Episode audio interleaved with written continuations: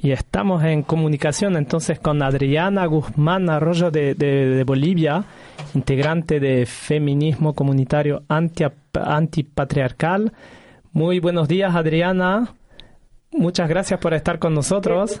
Eh, buenos días, Aski, Uruquipana y la Tanacas. Un saludo hasta ese territorio. Eh, decime, para empezar allá directamente, te quería preguntar desde el principio un poco qué, cuáles son sus actividades ahora, hoy en particular, si tienen cosas previstas para hoy y, durante la semana, si, si hicieron, qué, qué estuvieron haciendo toda esta semana. Bueno, eh, para empezar quiero decir que vivimos en Bolivia un golpe de Estado encabezado por los empresarios más es un golpe profundamente racista y fundamentalista, está encabezado también por la iglesia, em, por el fundamentalismo religioso evangélico, que convoca a mucha gente en la calle, lastimosamente. Entonces, eh, bueno, lo que hemos estado haciendo en medio de este golpe de Estado es tratar de reorganizarnos, porque es un golpe que no esperábamos, no de esta forma, y tratar de reorganizarnos para resistir. Eh, la presidenta de facto que existe ahora, la presidenta del golpe de Estado, se llama Janine Áñez, y ella ha convocado a que las Fuerzas Armadas ataquen, repriman con más violencia. Ayer nuestros compañeros en Cochabamba, que es otro sector de Bolivia, otro departamento, estaban haciendo una marcha de denuncia a este golpe, solo una marcha, y vino un avión, un helicóptero y los militares les dispararon desde el helicóptero. Tenemos 89 compañeros heridos y cuatro compañeros que fueron asesinados ayer en Cochabamba, en Sacaba. Hasta la fecha son 22 compañeros asesinados. Si bien hoy es sábado y pareciera que todo va a estar más tranquilo, sigue militarizada gran parte de la ciudad de La Paz y otras ciudades del, del país para detener esta denuncia del golpe de Estado. Adriana, ¿y cómo está, cómo está la sociedad boliviana ahora informándose? Porque desde aquí nos llegaron algunos, algunas noticias de que estaban cerrando medios de comunicación. ¿Puede explicarnos un poco cómo va la, el grado de información de la población? Sí, el sábado 9 de noviembre, un día antes de que renuncie Evo Morales, han tomado estos grupos golpistas las radios comunitarias, la televisión nacional, la televisión comunitaria, todo lo que daba información y no solo información, sino organización a los movimientos sociales y los pueblos indígenas. Los han intervenido, han intervenido la señal, los han destruido, han quemado parte de las instalaciones. Por tanto, no tenemos información eh, producida de nuestra parte. Estamos a merced de la información que difunden los medios que son propiedad de estos empresarios que hacen el golpe de Estado. Esos medios transmiten música, eh, novelas y noticias en las que parece que las mujeres y hombres indígenas somos quienes estamos causando este conflicto, somos saqueadores, entonces es toda una campaña del terror que generan en sus propios medios. Y si ustedes no tienen los medios de comunicación para comunicarse entre ustedes mismos, ¿cómo, cómo lo hacen? ¿Cómo está coordinada la, la resistencia al golpe? Solamente estamos utilizando el WhatsApp, pero esta estrategia de golpe también tenía una campaña de WhatsApp, entonces te llegan audios falsos de que están saqueando casas eh, la gente indígena del movimiento al socialismo o que están robando cosas, entonces... Eh, bueno, en estos 20 días ya hemos aprendido un poco a, poder detectar los mensajes falsos y bueno, pero lo único que tenemos es el teléfono. Bueno, y Adriana, ¿cómo, cómo se está organizando ahora el MAS y los diputados del MAS para un nivel más, más eh, nacional para contrarrestar este autodenominado gobierno de Yanine Áñez? ¿Cuáles son las próximas acciones que tienen previstas? Bueno, aquí hay dos dimensiones, digamos, ¿no? Por un lado están los diputados, asambleístas y congresistas, senadores del MAS, que no han podido sesionar porque su vida estaba en riesgo, porque han amenazado con quemar sus casas, han quemado las casas de muchos eh, de muchas autoridades del movimiento al socialismo y de muchas eh, compañeras, hermanas de organizaciones sociales.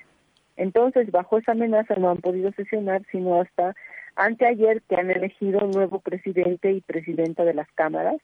Es decir, ese Congreso funciona casi paralelamente a este gobierno de facto de Yanine Áñez.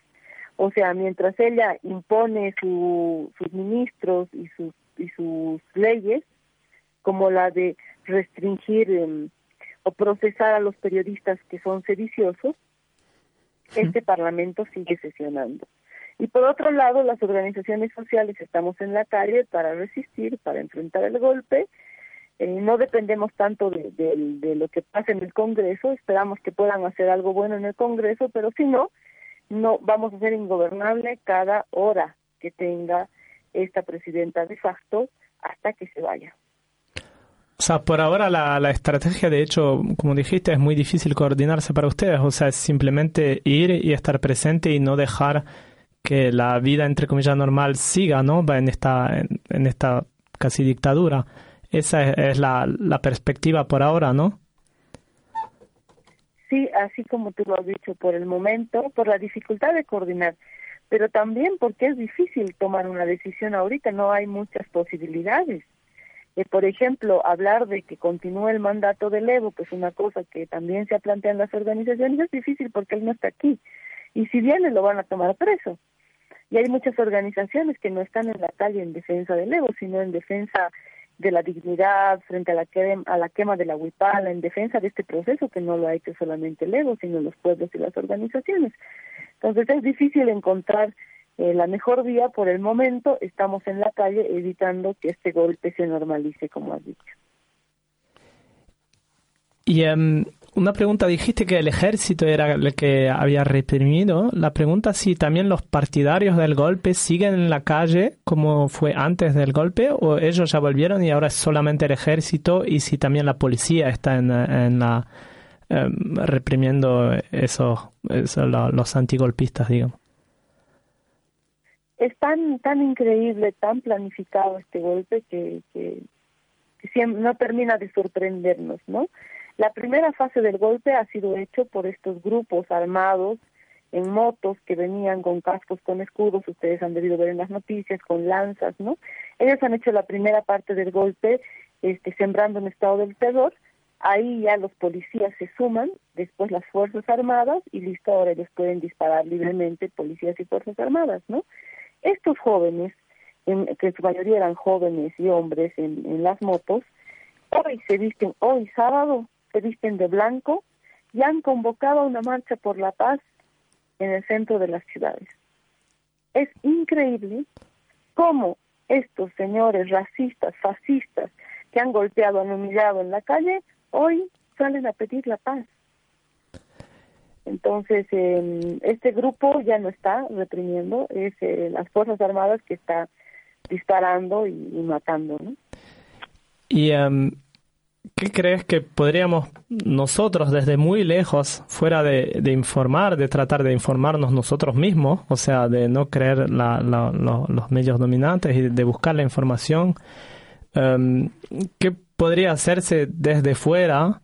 para combatir este golpe y también para terminar esta entrevista te quería decir si, si quieres mandar un mensaje el que quieras a, nuestros oyentes.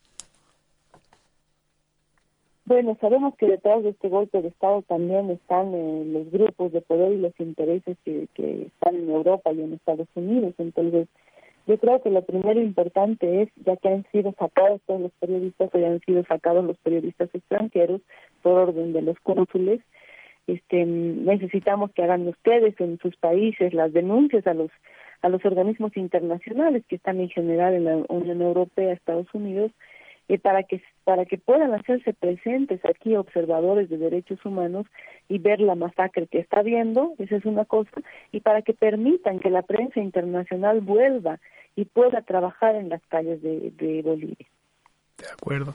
Bueno, Adriana, muchas gracias por tu intervención. Un abrazo muy fuerte y te volveremos a llamar para saber cómo va evolucionando y esperemos que, haya suerte y vuelva la democracia a Bolivia. Les deseamos mucho éxito. Años de resistencia. Gracias, compañeros. Gracias. Hasta luego. Hasta luego. Fuerza.